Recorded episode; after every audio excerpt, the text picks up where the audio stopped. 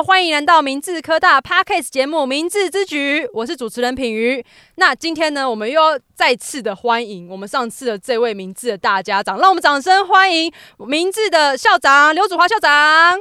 好，品瑜好，各位大家好。啊，为什么校长今天又来呢？因为上次问题实在太多了，我们回答不完，好吗？所以，我们今天呢，就跟大家来讲一下说学校未来的发展呢、啊，还有校长的一些爱情故事。我们今天就来一次的问到底，校长 OK 吗？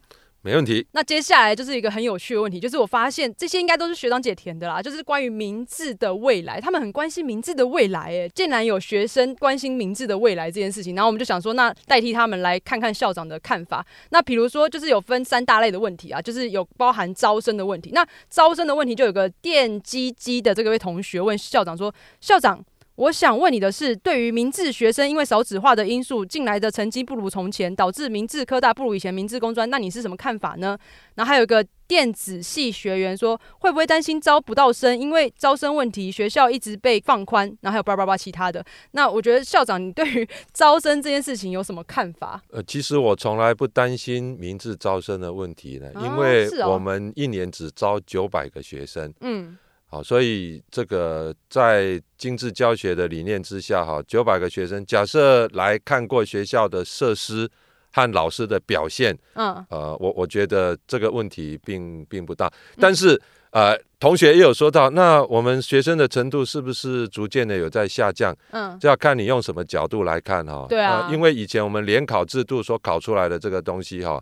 如果很大一部分是你带个 Google 啊、呃、手机进去可以查得出来的这种知识，嗯、我相信同学现在学习起来也不会很有兴趣。对，我的意思是说，啊、呃，成绩的好坏呢，哈，不是重点哈，嗯、重点是你有没有正确的态度，愿意跟明志一起成长。嗯，啊，我我不会言说明志是一个比较辛苦的学校哈，我们一年的实习实习学分是外加的，对，所以。别的学校你修一百二十八个学分，实习都是含在里面。但是我们因为是外加，你有一年不在学校，嗯，但是你用三年的时间要把课程修完，就是、所以嗯有不同的看法，这样子。所以所以这种这种这个呃培育同学的模式呢，还是可以吸引到非常多的热血青年来。没错，就是我，其中一个就是我。嗯、然后说程度变差呢，我并不觉得哈。对，过去三年我们同学得奖。接近五百件，嗯，四百九十几件。那在跟过去呢？跟过去比起来，我们一直都在进步当中啊。OK，那其实我觉得名字比较注重是学生个人特质啊，跟你的成绩就是。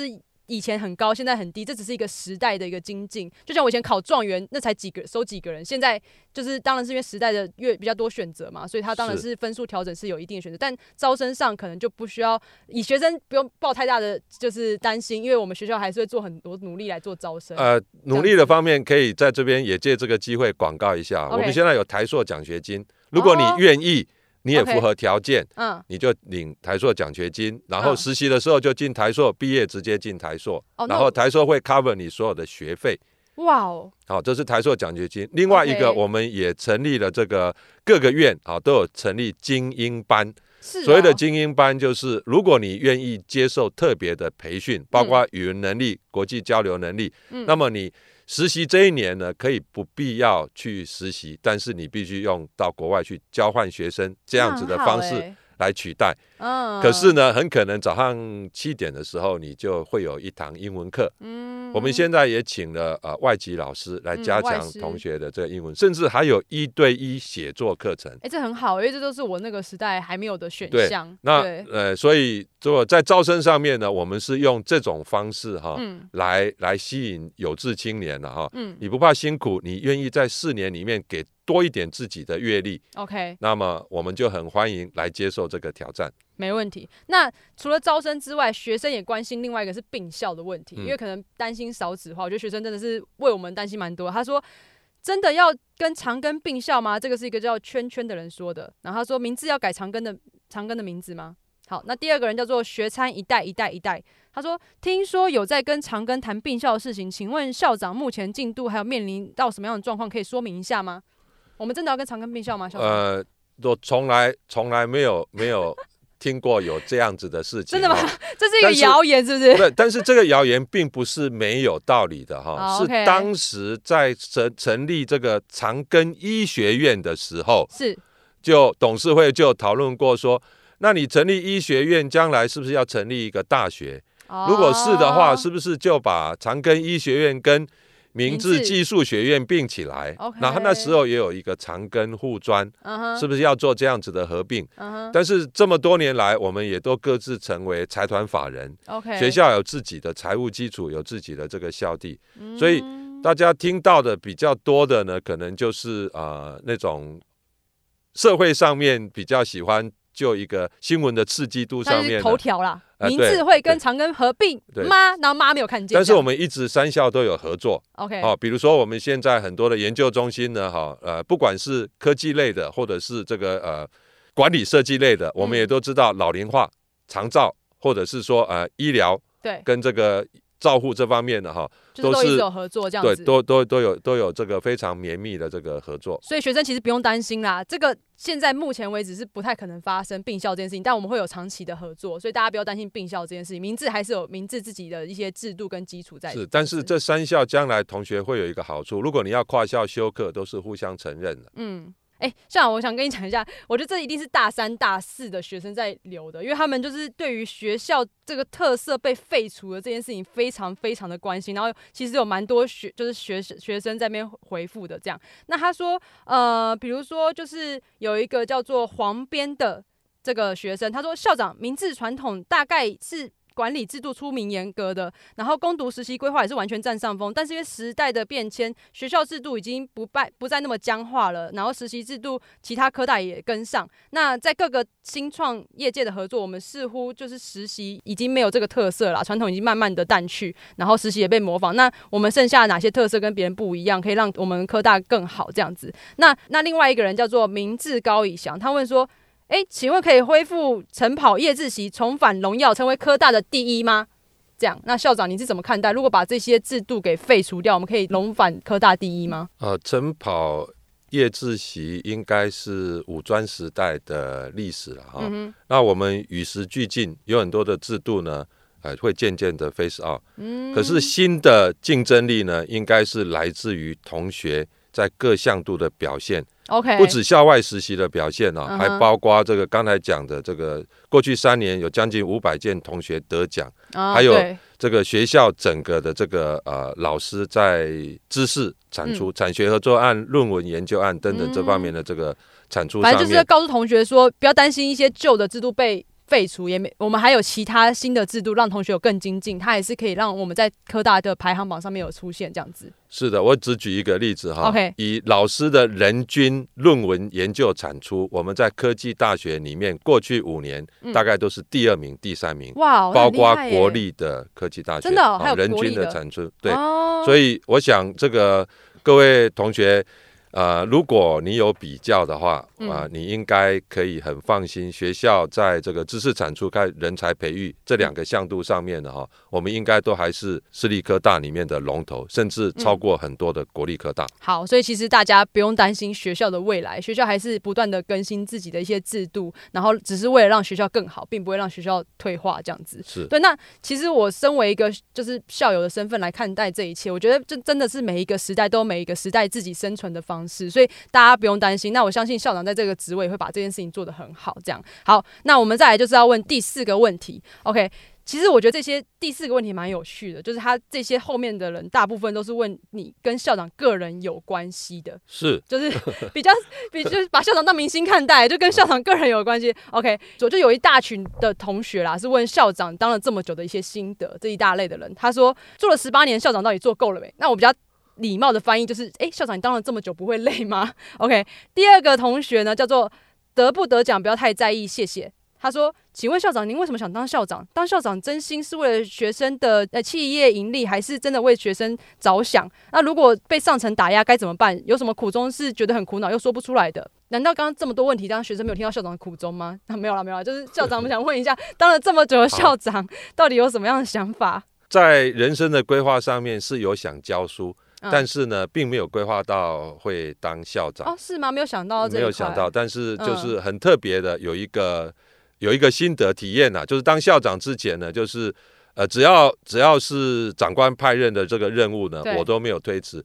所以我在长庚大学的时候，系主任兼总务长、总务长兼学务长、学务长兼院长，都是这样。都都是没有，都是两个两个兼，两个两个兼，都是都每次都是身上都是两个职位。哎，其实但是很大哎。对，但是我退掉的呢，都是相反的，就是我用这个以前我一位学长跟我讲的，就是我们的校训就是勤劳朴实嘛，所以你要该怎么操作，就是选择一条困难一点的道路。我常常也跟你们讲嘛，选择一条困难的道路。所以呃，系主任兼总务长、总务长兼院长的时候，我都是把好辛苦比较。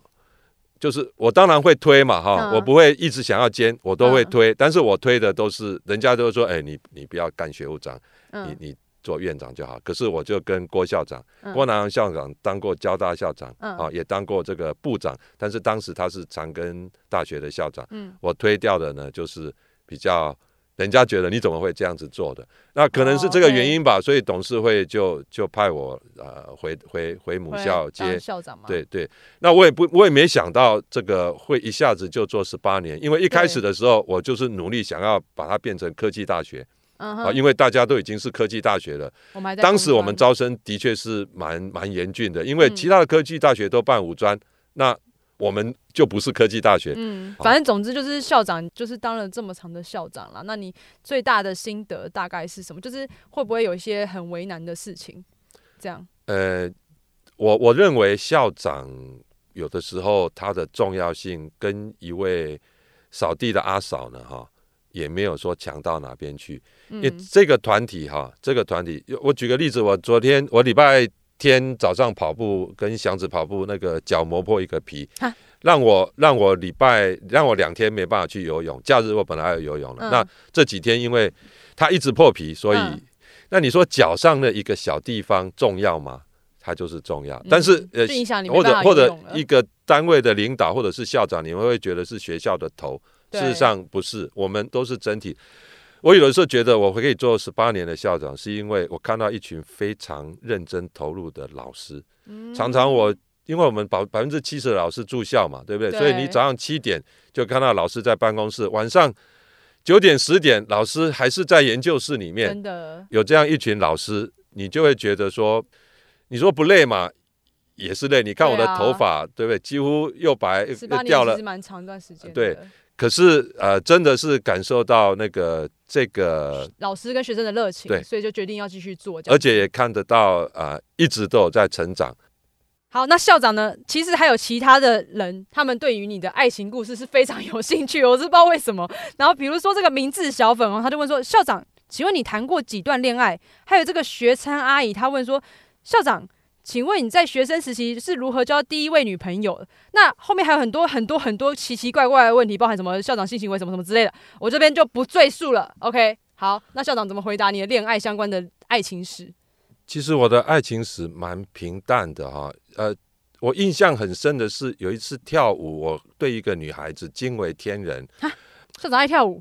哎，不是爱跳舞，我们我们当年我们当年都会办舞会哈，因为我们是男校，所以我们会找别的学校的女生女校办舞会。所以在明治的时候吗？对，在明治的时候，那时候大概就是呃十九岁吧，还没来得及要到电话号码，警察就来了，他们就跑走了哈。做不当的事情吗？还是什么？可是哎，很奇怪哦，就这样见面几个小时，魂牵梦萦。哎，那个女生很漂亮吗？哎，我我也不晓得是不是漂亮。后来反正就这样过去啊，我就只是回想当年情窦初开、年轻十九二十岁那时候的心情。嗯，那后来又也认识了一个女孩子哈。哦，所以大学第一段恋情是在舞会上认识的。对对，但是那个就是几个小时就没有下文了。哦，就是三个小时被被牵动哎，就没有了。对，那第二个第二个故事，那个那个非常深刻哈。那第二个是交往了大概几个月的一位。这个一个女孩子，但是她年纪比我大，大概大，交往几个月，交往姐姐。对对对，喜欢姐姐，你哎对是没有错。几个月好。可是后来因为呃就当兵了嘛哈，当哦，就当兵的关系。那我们服役官役的话，要先到卫武营去受训，远距离。对，那这远距以后就散了，因为可能年纪也有差了哈。哦。虽然我。对，虽然我蛮喜欢的，但是。或许对方觉得我就是弟弟这样子，就觉得幼稚这样，然后就结束了这段恋情，是吗？哎，可能不至于幼稚吧。就是一个姐姐的心态啦，以那个姐姐的心态。我我也不晓得，反正就是当兵就就过去了。OK，然后那那接下来第三段呢？然后第三段就是当兵的时候就开始写信，这是应家里的，应应父母亲的要求，写信给一个从小一起长大的女孩子，现在就是我的太太。这很特别。对，我跟我太太不到还不到幼稚园，我们就有好几次合照的照片。就是两三岁的时候就有合照的照片。那那时候都很熟吗？呃，两家算是很熟啊。对，所以结婚也很自然，那也没有轰轰烈烈的恋爱。可是当兵啊、呃，受训完调到北部来当教官以后，就开始交往啊啊约会。那时候当兵写信的内容是什么？就是说，我很会写信，我太太都把信留着。有机会的话呢，哦、你们看的话。据我老婆讲，她是很感动，所以才会嫁给你这样。对，对，所以好，校长就谈过三段恋情，在这边回答给大家就结束了，好吗？最后就是跟老婆就结婚了，因为写信的关系。好，那接下来校长还还有其他问一些私人的问题，那我们就以快问快答的方式解决。就问你一个问题，就马上回答我，啊，三秒钟以内。只能回答是不是？对，啊，或者是一些对有没有这样？好，对对对，就是名字废废人，他说，请问校长如何维持身体健康？听说每天都在跑后山，现在也是吗？好，回答我是不是？每天没有，但是非常 非常。校长没有听懂游戏规则，我在问是不是？因为问是的，那那我只能讲 不是。哦，你不是吗？没有每天跑，没有每天，没有每天。但是有其他的维持身材的秘方，没关系。这个同学，你如果有兴趣，再跟校长私下的去跑步就，就一个礼拜四十公里。哦，一个礼拜四十公里。好，校长回答了。OK，好，第二个问题，这个明智技术宅问说，喜欢吃蓝莓派吗？我不知道为什么要问这个问题，蓝莓派好吃吗？啊、呃，甜点一般我比较不喜欢，尤其是酸酸的东西。好，好，那这个明智技术仔回答你了，他不喜欢吃蓝莓派。OK，那第三位这个角落生物他说，请问喜欢明智哪一个角落？管是角落生物会问的。我觉得应该田径场吧，哦、蓝天白云，跑，步哎，然后绿草如茵，你在那个地方非常的开阔，哦，跟自己在一起最好的地方。哇，那真的是。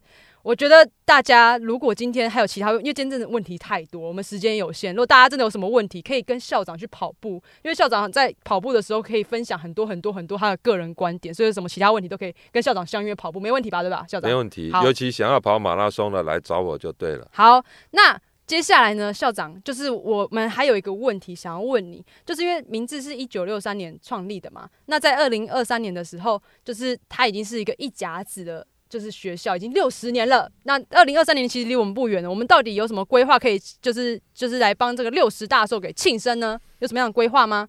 哦，我想明治科大起源是因为在泰山这个地方呢，哈，两百多年前有明治书院，那创办人就继承着书院的教育理念呢，哈，呃，王永庆、王永在先生呢，在我们现在的县址筚路蓝缕的领着前几届的学长一砖一瓦的将学校盖起来。